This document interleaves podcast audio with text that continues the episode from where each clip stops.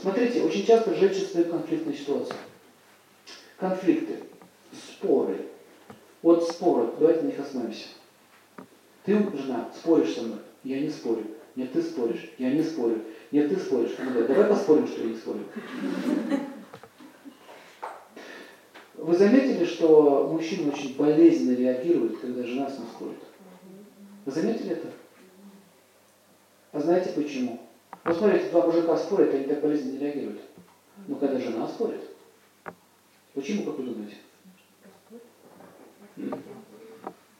Вы ему боль причиняете.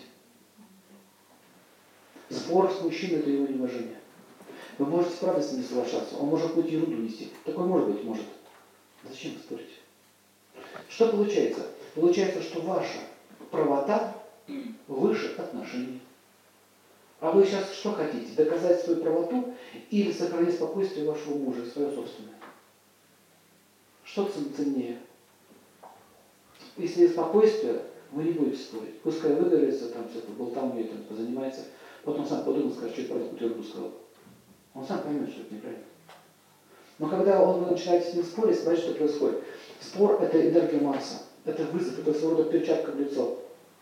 Мужчин включается автопилот. Если мне кинули перчатку в лицо, что нужно делать? Враг. Враг передо мной. А враг должен быть уничтожен.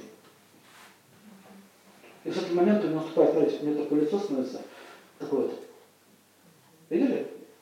Такое лицо, он как на ринге, боксер. И с этого момента он не понимает, что перед ним женщина. И он начинает хамить. Поднимите руку. Кто заметил, что при споре он всегда переходит в грубости и хамство? Всегда. И это все мужчины так будут себя вести. Потому что нарушается основной закон. Вы начали вести себя как мужчина.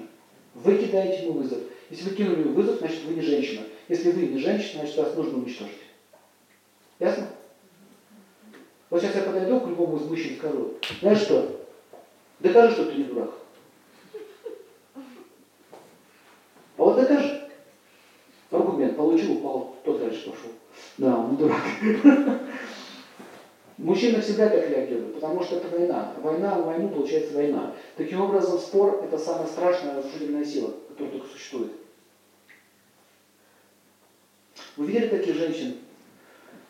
Они все время, что бы вы им ни сказали, у них всегда находятся какие-то оправдания, у них всегда находятся какие-то реплики. Они всегда э, начинают вам, вы ему слово, а она вам 10. Видели таких?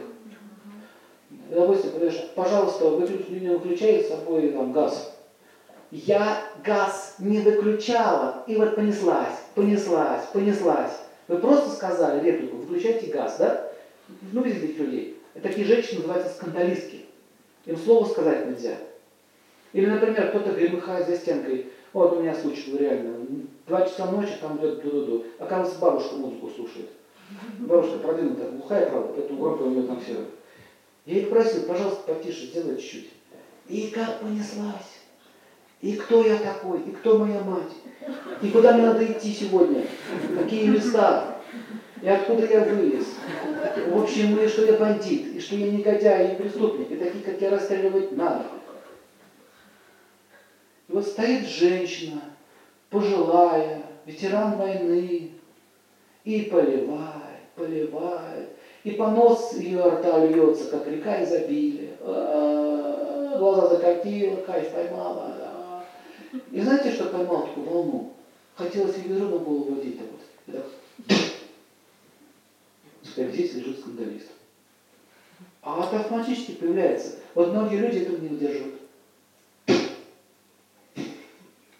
Бабушку убивают тебя в тюрьму. То есть, что я хочу сказать? Женщины, когда вот начинают вот такие скандалы разводить, они отвратительно выглядят.